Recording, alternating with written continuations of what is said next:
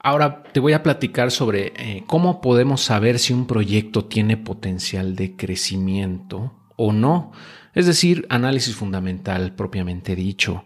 Este análisis es muy importante realizarlo si queremos eh, tener mayor certidumbre sobre el desempeño futuro de un, activo en general, ¿eh? no nada más estoy hablando de criptomonedas, sino en la vida en general. O sea, por ejemplo, hablamos, por ejemplo, de bienes raíces o de eh, acciones, índices, eh, cualquier negocio en realidad, cualquier inversión debería de pasar por un proceso de análisis fundamental, también conocido como, como debida diligencia en español o due diligence en inglés esa, esa investigación, esa chamba, pues, de, pues, eh, poder eh, indagar sobre, las, sobre el proyecto, sobre la propuesta de inversión, etcétera, para determinar si es o no inteligente eh, meter nuestro dinero ahí. Entonces, en el aspecto de las criptomonedas o en el, en el medio de las cripto, pues hay distintas cosas que yo considero que debemos de tener en cuenta. Aquí te voy a poner una lista, te, la voy a dejar también abajo en, en, los comentarios por si la quieres ver después con más calma, pero aquí en la presentación te estoy mostrando, te voy mostrando una por una, ¿ok? Eh, pues mira, ya lo hemos comentado previamente, pero el white, el white paper es ese documento que se genera para poder determinar o especificar, mejor dicho, las características de ese proyecto. ¿Para qué es? ¿no? ¿Cuál es su razón de ser y cómo lo piensa llevar a cabo? Eh, y también normalmente incluye a, dónde quieren llegar o cuál es el alcance que deben, que, que están planeando eh, lograr, ¿no? O sea, cuál es realmente ya la solución una vez que esté terminada, porque muchas veces el white paper es una versión, es, es como un boceto, es un borrador o un prototipo de lo que se quiere hacer, ¿no? Es como especificar eh, lo, que, lo que se pretende, pero muchas veces ese desarrollo aún no está terminado, ¿no? Eh, entonces hay que tener eso presente y ver si realmente lo que están ejecutando se va correspondiendo con el, con lo que están entregando, ¿no? Y lo más importante a checar en el white paper es pues entender, ¿no? Para qué va a ser utilizado, cuál es la razón de ser de ese proyecto, cómo eh, funciona y cuál es la diferencia que tiene, ¿no? Versus otros proyectos similares, porque ahora pues hay más de 20 mil distintos proyectos en cripto actualmente. Entonces hay muchas copias de la copia de la copia, ¿no? Entonces hay que revisar de qué se trata y ver si eh, traen algo nuevo a la mesa, o sea, si realmente es un proyecto que se pueda diferenciar o que pueda tener una ventaja competitiva versus otros proyectos que ya a lo mejor llevan más tiempo haciendo lo mismo que estos que pretendan, lo que pretendan hacer en ese white paper, por ejemplo que tú estés leyendo. Entonces hay que, hay que echarle un ojo al white paper. Em, y también el roadmap y desarrollo, que es el segundo punto, pues también es muy importante. Eso, eso es básicamente ver eh, cómo, eh, cuáles el, eh, los milestones, ¿no? los, los, eh, los objetivos a alcanzar y cómo pretenden llegar ahí y en qué fechas, ¿no? En cuánto tiempo, porque como te digo, a veces ya los proyectos eh, eh, llevan algún desarrollo cuando lanzan el white paper, pero otras veces no, eh, van empezando. Entonces hay que ver cuál es su plan y, compararlo versus cómo lo han ido logrando, ¿no? O sea, si, si dijeron que en 2019 o 2021 iban a lograr X o Y cosa, ver si realmente lo lograron o no, y, y, en qué, en qué proporción, ¿no? También hay que revisar eh, cuántos desarrolladores hay, o sea, si, el ecosistema está creciendo en cuanto a número de desarrolladores eh, y al número de, proyectos que están haciendo o de, aplicaciones que se están desarrollando ahí versus otras soluciones u otras blockchains, ¿no? También esa es una ventaja o desventaja competitiva. El tercer punto es el ecosistema y comunidad. En el caso del ecosistema, eh, me refiero a qué protocolos ya están funcionando en, ese, eh, pues en esa blockchain, qué, qué desarrollos existen, ¿no?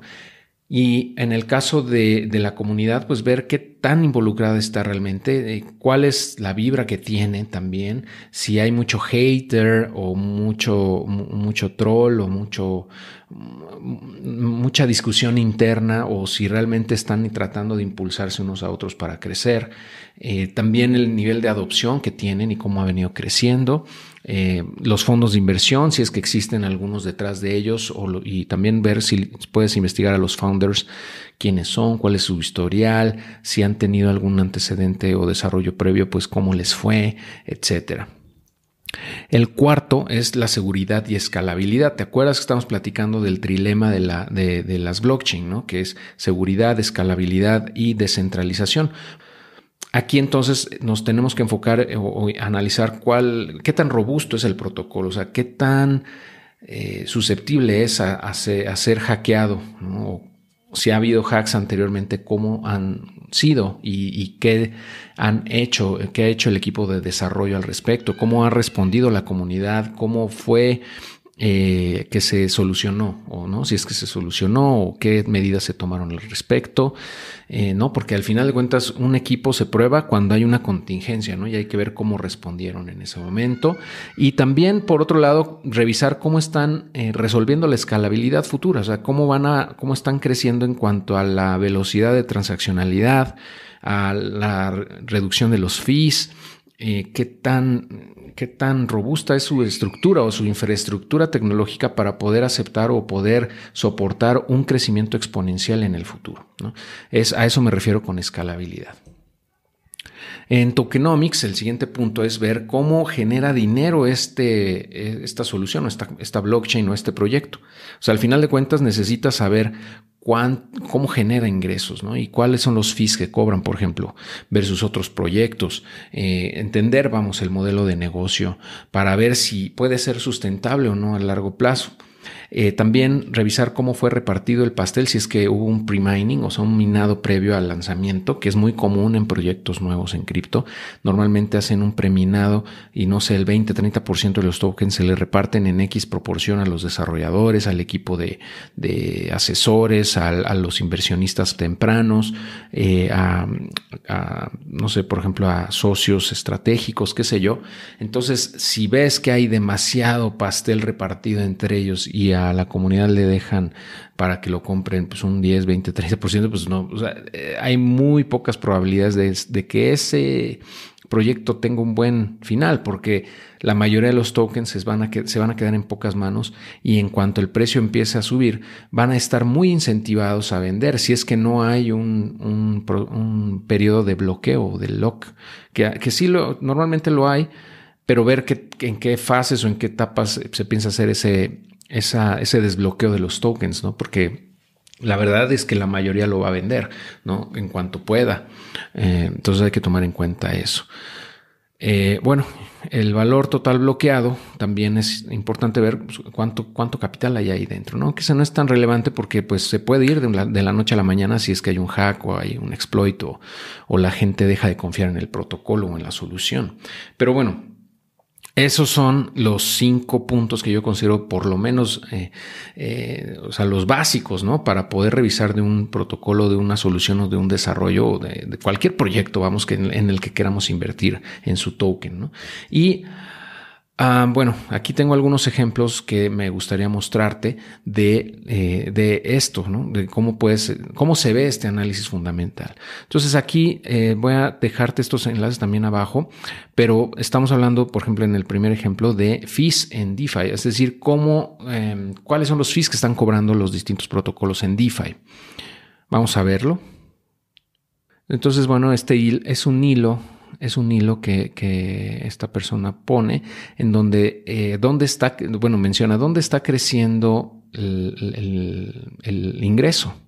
En Optimism y Hope Protocol, eh, pues se tiene semanas fuertes, han tenido semanas fuertes, probablemente al airdrop de Optimism.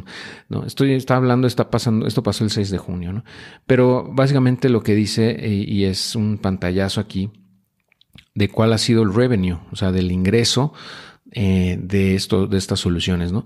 El, y eso versus eh, el market cap, ¿no? Por ejemplo, el ingreso de, de un mes de um, Cash ha sido de 294 mil dólares. y tiene un market cap de 2 billones. Mm, y bueno, así puedes checar cómo han sido los ingresos que están teniendo en X tiempo. Y bueno, pues aquí vemos que el porcentaje de crecimiento en Zcash ha sido increíblemente alto.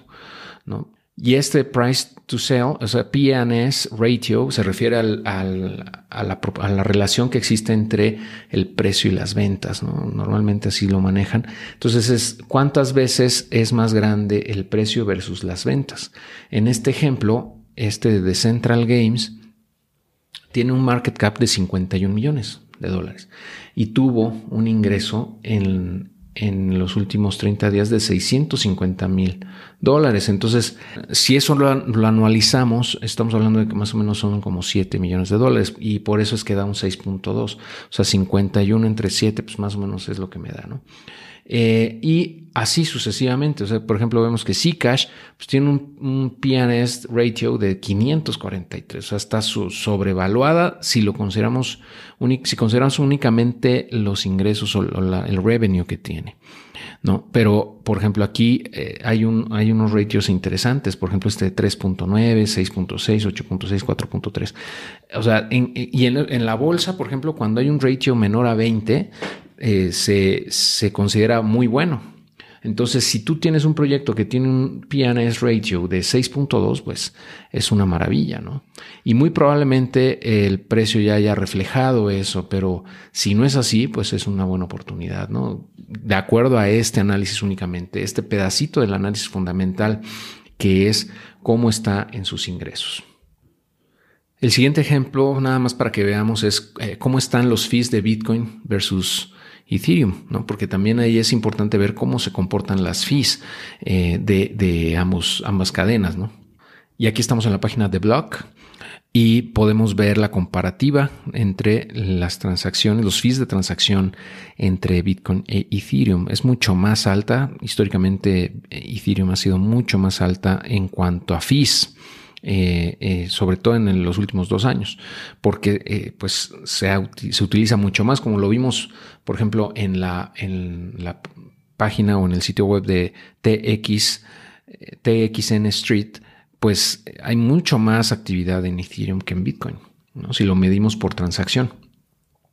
Entonces los bloques se saturan y hay, un, hay una subasta para incrementar, o sea, para, para pasar o para lograr meterte al vagón y eso incrementa los fees también. En esta podemos ver el fee promedio por transacción, más o menos eh, tiene picos, ¿no? Pero por ejemplo en, el, en lo que va del año, ya en, en, los últimos meses ha bajado bastante a 2, 3 dólares, pero hace, no sé, un año estaba en 50 dólares. 50 dólares por transacción, imagínate, promedio en Ethereum y Bitcoin, bueno, se ha, se ha mantenido siempre muy estable en 1, 2, 3 dólares. ¿no? Eh, pero bueno, este es un reflejo también de la actividad que genera y que tienen los, los protocolos. ¿no? Entonces esto para mí es muy bullish en cuanto a Ethereum porque eh, vemos que tiene mucha más actividad. ¿no? Porque, lo, es más utilizada, pues porque tiene infinidad de aplicaciones, tiene smart contracts y tiene muchos protocolos que ya están siendo adoptados eh, DeFi básicamente yo creo que es uno de los motores más importantes de Ethereum y pues todo lo de NFTs y todo lo que se comercializa en OpenSea, eh, Rarible y un montón de sitios web que son marketplaces para compra y venta de, de NFTs o de cualquier otra cosa que esté relacionada con el mundo cripto. Entonces eso genera mucha más transacción. El tercer ejemplo y penúltimo es el Developer Report.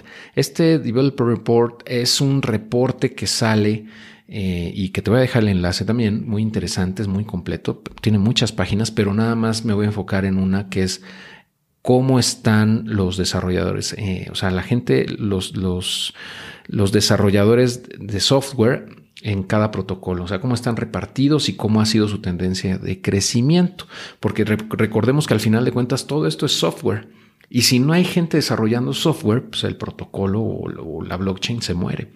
Entonces, en la medida en la que hay más desarrolladores en un protocolo o en una blockchain, significa que hay más interés por parte de los mismos por desarrollar, por crear, por construir. Entonces, eso es bastante bueno porque va a generar más, más soluciones, más aplicaciones mm, y por ende eventualmente más capital que puede ingresar, ¿no? Probablemente.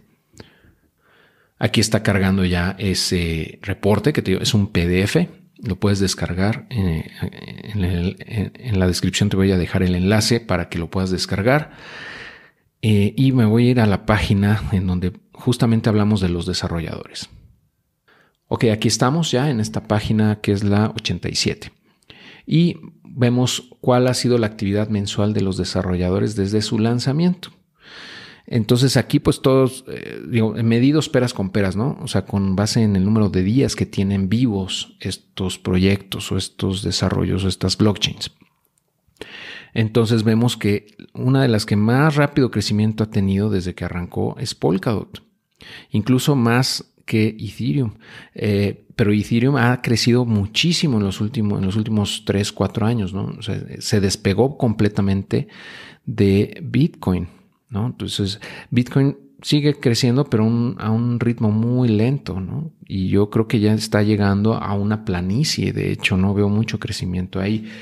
Pero vemos otros proyectos como Solana, como Cosmos, como Avalanche, que están creciendo muchísimo, ¿no? Cardano tiene mucho más tiempo y ve, o sea, está muy, muy por debajo de los niveles de desarrolladores que tiene, eh, tienen otros protocolos que tienen menos tiempo o bueno, otras blockchains que tienen mucho menos tiempo. Entonces aquí esto es una referencia bastante clara, ¿no? De cómo, cómo, cómo está. Ahora, si nos enfocamos en los que, en los que son emergentes o los más nuevos, este, se pone muy interesante también, porque aquí puedes ver cómo están creciendo eh, en, ese sector, ¿no? En los pequeños, digamos, son los más nuevos. Eh, Binance tuvo un, un crecimiento brutal en el inicio, ¿no? Desde que inició, vamos, creció muchísimo y ahora pues está empezando a, a, estabilizar. Otro que ha crecido mucho es Avalanche y Near Protocol, Polygon, eh, y bueno, esos son los que yo considero que son más, han tenido mejor crecimiento, ¿no? Por lo que vemos aquí. Cardano, pues eh, muy lentamente, ¿no? Está en niveles muy parecidos a los que tiene Near Protocol o Binance y casi Avalanche, pero con mucho más tiempo. Entonces eso para mí es negativo porque ¿cómo es posible que después de tanto tiempo no crezca el número de desarrolladores a un nivel muy, muy alto? O sea, este debería estar como por acá arriba, o sea, por el tiempo que tiene y no es así. Entonces, aquí esto también te da una idea de qué tan atractivo es la blockchain para los desarrolladores, ¿no? Entonces, eso también lo debes de tomar en cuenta para, para tu análisis fundamental, ¿no? Y de este, este reporte, como te digo, está muy completo, está muy, muy robusto. Eh, es, entiendo que es un reporte anual que sale. Te voy a dejar, como te digo, el enlace directo para que lo puedas descargar. Y el último ejemplo de la lista que te quiero mostrar es MakerDAO.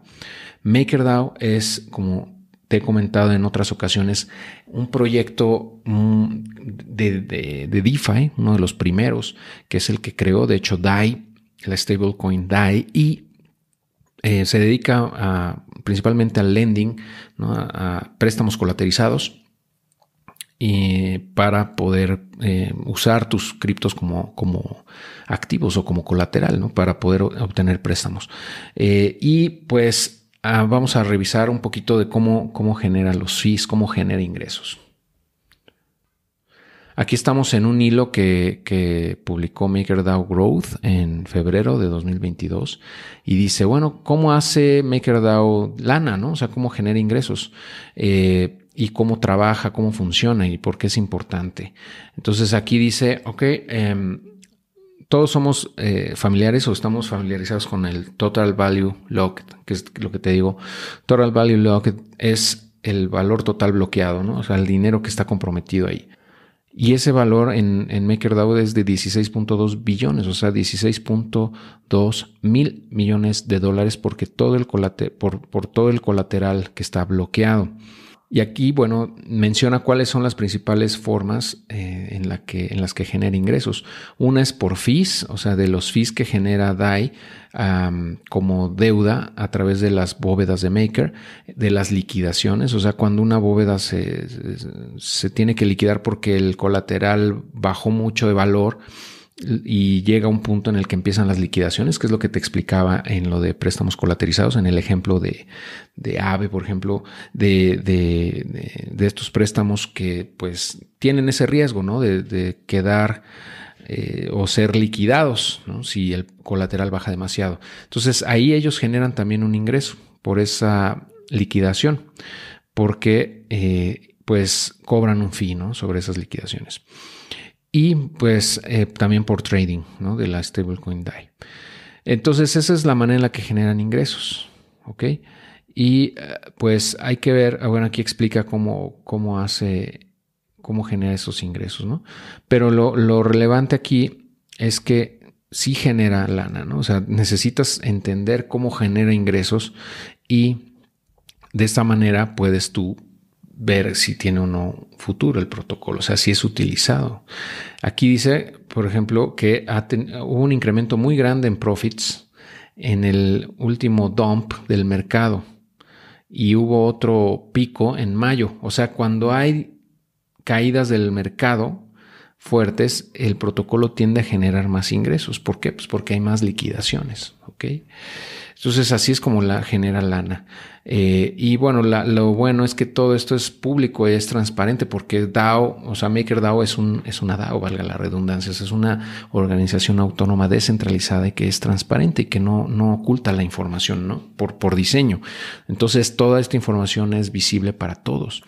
Entonces aquí podemos ver que los ingresos en 2021 de eh, MakerDAO fueron estos, 86.4 millones de DICE por los fees de las bóvedas, 5 millones por el trading y 21 por el tema de las liquidaciones. Entonces, en total tiene 112 millones de revenue y gastos de 14.5 millones.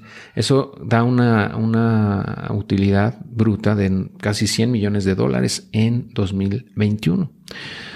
Ahora, bueno, esta es una forma ¿no? de ver que pues, está siendo rentable en la medida en la que estas soluciones sean más usadas por la gente, pues obviamente va a generar más ingresos.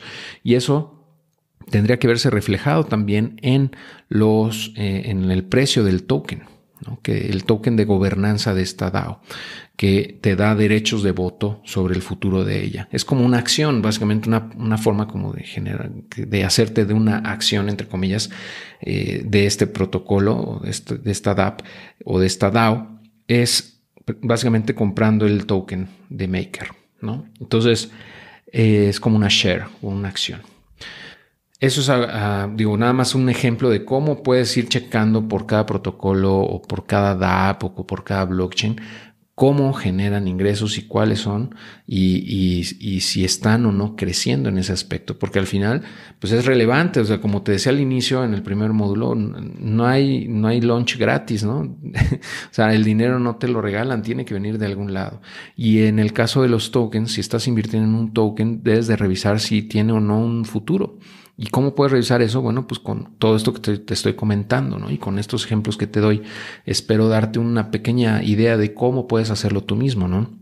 Yo creo que esa es una chamba que debes de hacerla tú, ¿no? Eh, porque al final de cuentas es tu lana. Y si vas a creerle al youtuber o vas a creerle al, influencer que, que, no tiene idea o que probablemente le están pagando por promover X o Y token, y sin hacer tu propia debida diligencia, pues, pues incurres en el, en el riesgo muy alto de que ese token se vaya a cero o que pierdas un 90, un 95 o el 100% de lo que hayas invertido ahí. ¿No? Entonces, ojo, y bueno, espero que esta información te resulte muy útil para poder elegir en qué tokens o en qué proyectos invertir y en cuáles no. Nos vemos en el próximo.